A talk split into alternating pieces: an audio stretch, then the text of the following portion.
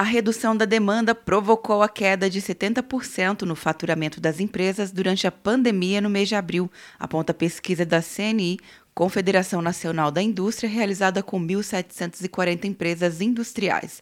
O gerente executivo de economia da CNI, Renato Fonseca, destaca os únicos setores que não apresentaram queda. É exatamente material de limpeza, higiene pessoal, farmacêutico e alimentos. Não só são bens de primeira necessidade, são produtos que a gente chama não duráveis, você tem que ter um consumo contínuo, e até por isso foram os pontos de vendas que permaneceram abertos na maioria das cidades que fizeram um distanciamento social.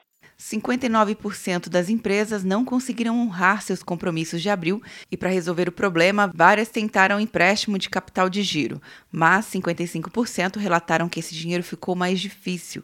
Segundo Fonseca, as instituições financeiras temem a falência das empresas. O agente financeiro, né, o sistema, está com medo de emprestar.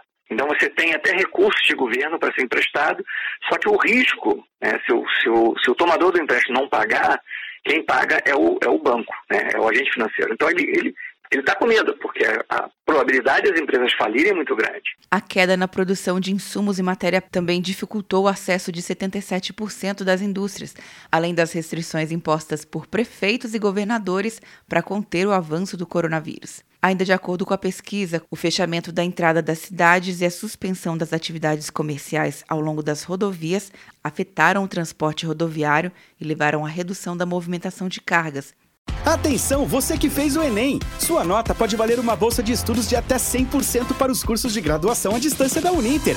Isso mesmo! Até 100% de desconto em mais de 90 cursos. Transforme seu futuro. Acesse o site e inscreva-se agora. Uninter, a melhor educação à distância do Brasil. Uninter.com De Brasília, Luciana Castro.